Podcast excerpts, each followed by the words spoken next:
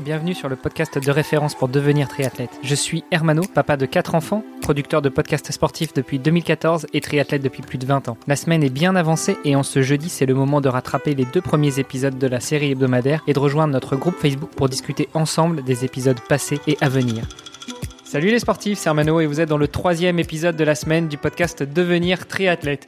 En parlant de devenir triathlète, il y en a un qui co-anime ce podcast avec moi et qui l'est devenu il y a bien longtemps. Je veux parler de Olivier De le fondateur de la marque Oana. Salut Olivier. Salut Armano. Bon alors il n'y a pas si longtemps que ça quand même, mais, euh, mais oui. On va dire que tu as toujours été un peu triathlète, euh, toujours un peu sur le vélo, à courir. euh, nager peut-être pas, mais allez, du athlète. Toujours un petit peu sportif peut-être. De là à dire triathlète, je, je, je, je- je m'aventurerai pas jusque là. Mais bref. Ouais.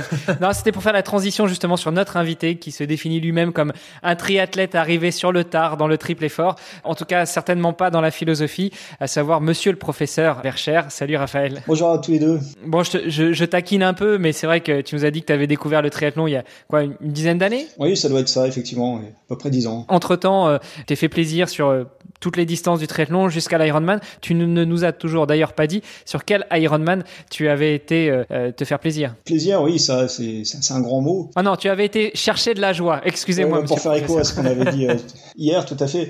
Non, bon, pour l'instant, j'ai couru qu'un seul Ironman. euh, C'était en 2017 euh, à Vichy.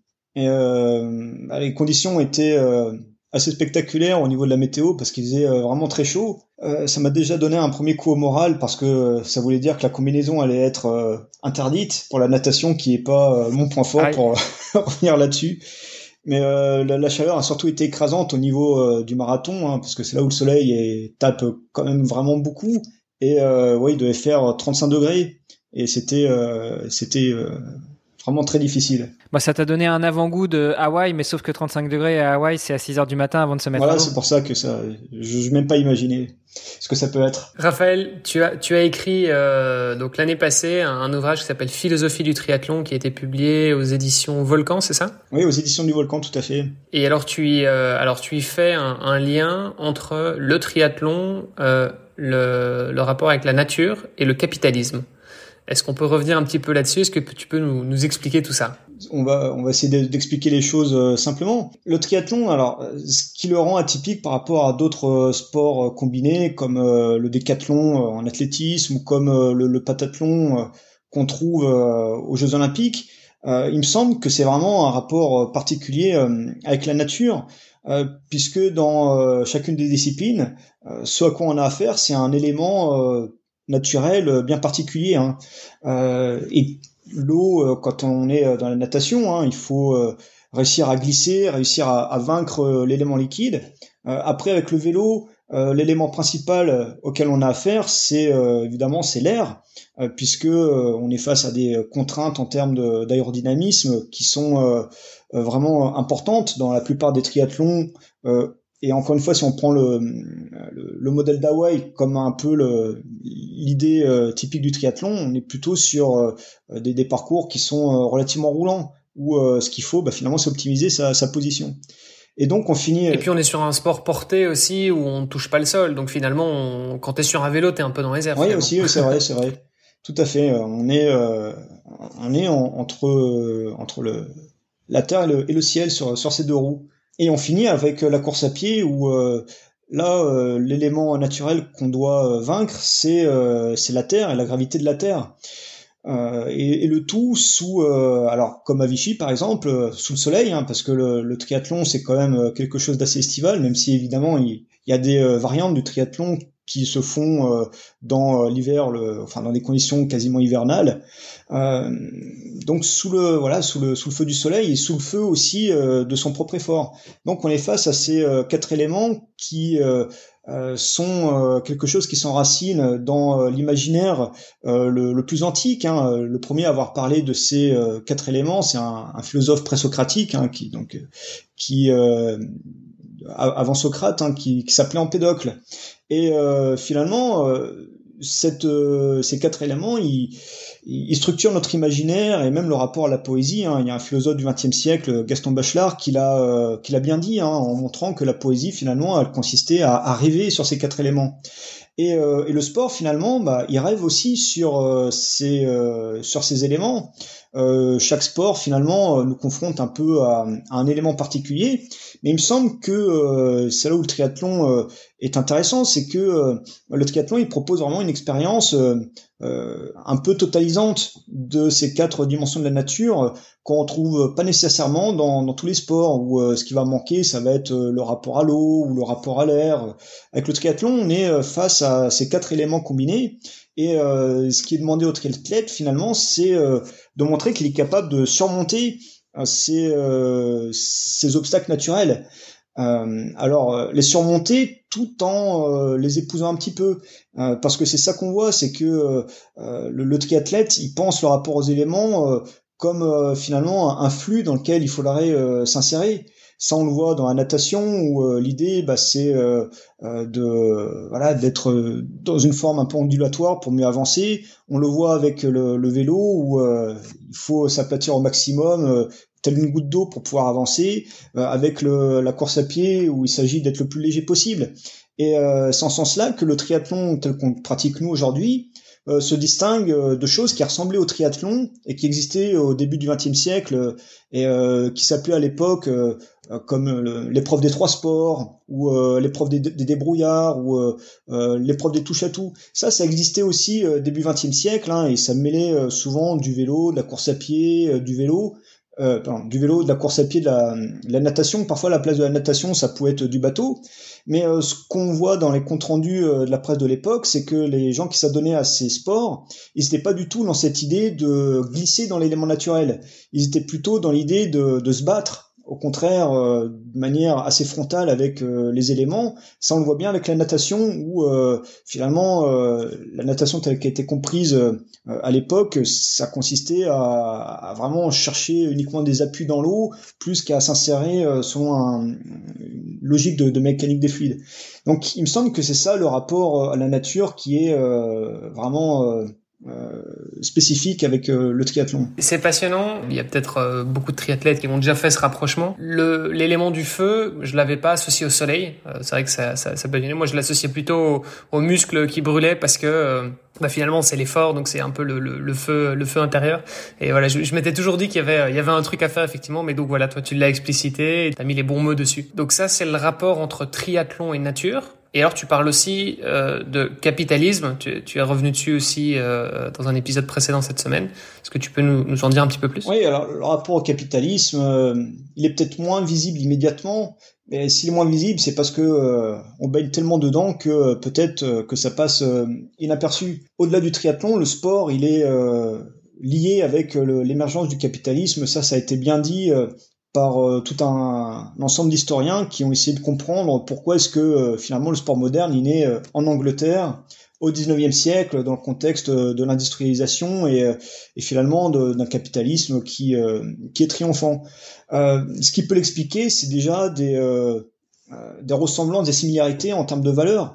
Euh, ce qui nous intéresse dans le sport de compétition, finalement, c'est euh, la performance, c'est euh, montrer qu'on est capable de s'améliorer, c'est de montrer que on est capable d'avoir une certaine forme de rendement. Et c'est aussi la question de la compétition, la question de la compétition vis-à-vis d'autrui, et ce qu'on peut trouver en fait dans le capitalisme avec l'économie de marché, avec le fait qu'une entreprise veuille devenir beaucoup plus rentable.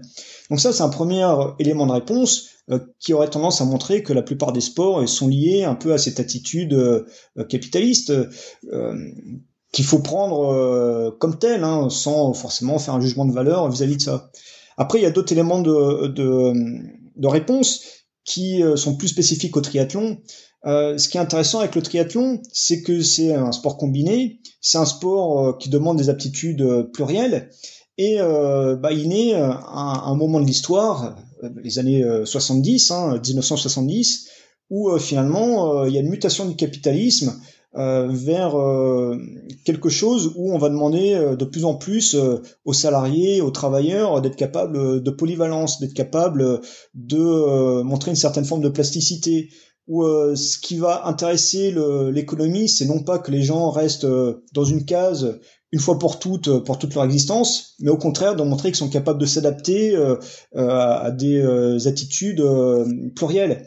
Et donc dans le triathlon, on retrouve également cette dimension-là qui est en corrélation où ce qui va intéresser les triathlètes, c'est de montrer qu'ils sont capables de passer d'un schéma à un autre vraiment très différent avec les, les, les transitions et, et, les, euh, les enchaînements.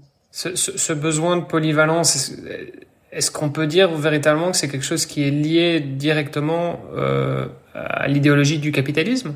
J'ai du mal à faire le, le, rapprochement. Il y a une histoire du capitalisme. Hein.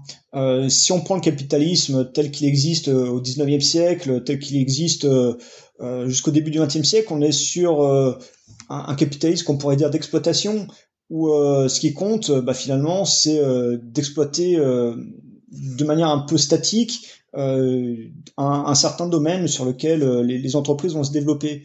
Et tout au long du XXe siècle, il y a une mutation de ce capitalisme. Hein, c'est des choses qui ont pu être bien dites, par exemple, par Luc Boltanski dans, le, dans son ouvrage qui s'appelle Le nouvel esprit du capitalisme. il y a cette mutation vers un capitalisme qui est beaucoup plus dynamique, qui est euh, vers euh, quelque chose qui euh, se restructure en permanence et est capable de s'adapter à, à, des contextes grandement différents. Donc il y a une homologie en fait, hein, une homologie, c'est-à-dire une, ressemblance entre ce qu'on demande aux travailleurs de nos jours et ce qu'on demande aux sportifs dans le triathlon.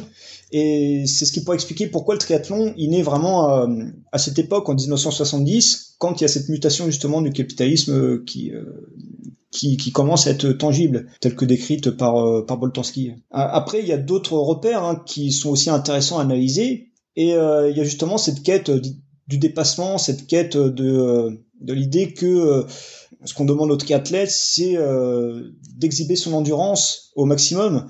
ça, ça rappelle le développement du running et de la course à pied tel qu'il a pu avoir lieu quelques décennies auparavant. Euh, il y a un sociologue qui s'appelle Paul Lyonnais qui avait analysé le, phénomène euh, en ces termes en, montrant que finalement ce qui intéressait les coureurs euh, dans le, marathon à l'époque c'était l'idée de montrer qu'on peut aller le plus loin possible avec peu en termes d'énergie en termes de, de carburant c'était montrer qu'on peut gérer ses ressources euh, au mieux. Et euh, pour lui, bah, ça racontait quelque chose de, de l'époque, hein, qui est euh, le fait que les économies entrent en récession, avec notamment le, la crise pétrolière dans les années 70. Et finalement, le triathlon, il poursuit un peu ce geste dans les, les, économies actuelles, où bah, on voit qu'on est aussi dans des périodes assez exigeantes, où ce qu'on demande aux gens, finalement, c'est d'endurer et euh, le triathlète, bah, finalement, ce serait celui qui est capable d'endurer euh, euh, de manière excellente. J'ai cette image en tête, cette caricature du capitalisme qui dit finalement toujours plus, toujours plus, toujours plus, toujours plus de billets, toujours plus d'argent, toujours plus de performances. Est-ce que tu fais aussi le parallèle à ce niveau-là entre le capitalisme et le triathlon, où effectivement, le, on va toujours chercher à aller plus vite, aller plus fort, aller plus loin. D'ici l'année prochaine, on parle de ce fameux sub 7 pour les hommes, sub 8 pour les femmes, c'est-à-dire euh, casser la barrière des 7 heures ou des 8 heures sur la distance Ironman dans des conditions particulières, ok, mais ça reste que la distance euh, est celle de, de l'Ironman.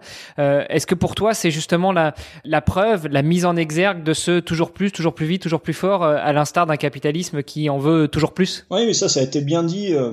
Euh, depuis assez longtemps par tout un tas d'auteurs et on peut même élargir cette question du plus vite, plus haut, plus fort. Ça c'est la devise euh, olympique finalement hein, qu'on trouve avec Coubertin. Ça c'est quelque chose qui est vraiment constitutif du sport et qui leur approche de, la logique capitaliste. Hein, L'idée qu'il faille effectivement rechercher euh, dans le capitalisme la plus-value pour la plus-value, euh, rechercher euh, les gains marginaux, le, la, le maximum de rentabilité. Et donc, finalement, avec le corps dans le sport, c'est également ce qu'on lui demande, avec tous les excès que ça peut comporter. J'aimerais pas rester sur une note comme ça pour l'épisode d'aujourd'hui, donc il faut, il faut qu'on trouve une belle conclusion. Ah, après, on n'est pas obligé d'être dans un jugement de valeur par rapport à ça.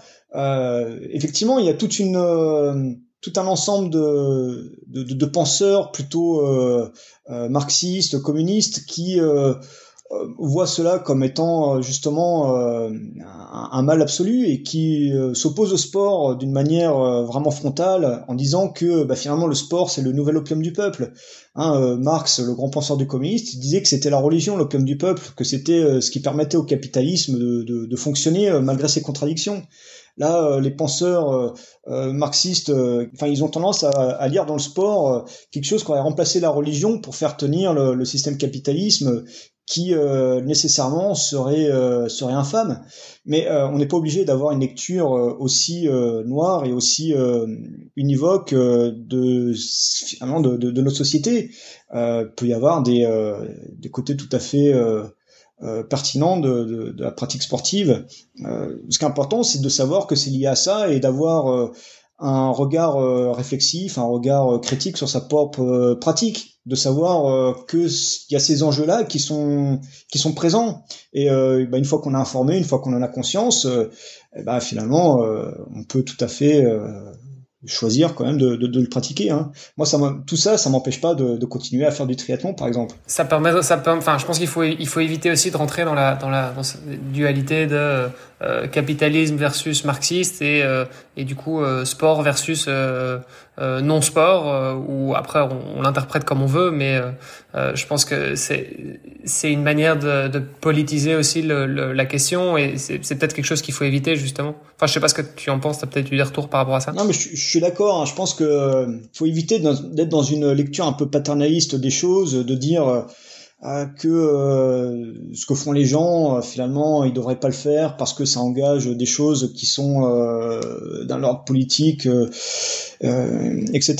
Je pense que la tâche de, de l'intellectuel, la tâche de la philosophie, c'est de produire du sens, de produire des lectures des différents phénomènes sociaux ou des, de ce qui peut être peut donner sens à l'existence des, des, êtres humains, pour qu'ensuite, bah, finalement, les gens puissent, euh, en leur âme et conscience, euh, décider du, du, sens que eux-mêmes vont donner euh, à leur pratique. Je pense qu'on trouvera tous une symbolique d'une manière ou d'une autre, effectivement, et mais, mais dans tous les cas, finalement, ton travail à toi, c'est de c'est de souligner justement bah, des parallèles qui, qui ont été faits et, et peut-être des parallèles entre que ce soit des tendances, des phénomènes, des idées.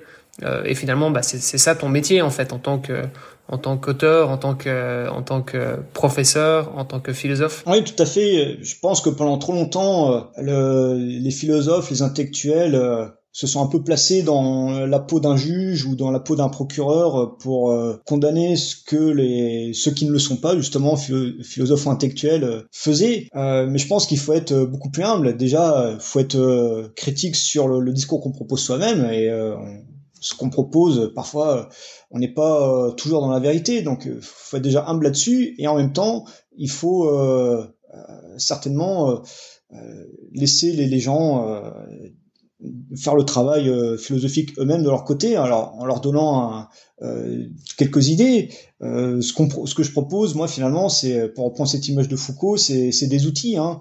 Euh, c'est la, philosophie, c'est une boîte à outils. C'est euh, ce qu'on propose, c'est des idées, des concepts, et après c'est euh, aux gens de, de, les utiliser pour produire ce qui peut leur être utile à eux. Et pour y trouver son sens. Exactement. Oui. Dans ton livre, tu parles aussi du statut euh, du triathlète dans, dans, la société. On peut peut-être revenir là-dessus demain? Oui, bah avec plaisir. Génial. Super. À demain. Eh bien, à demain. À demain.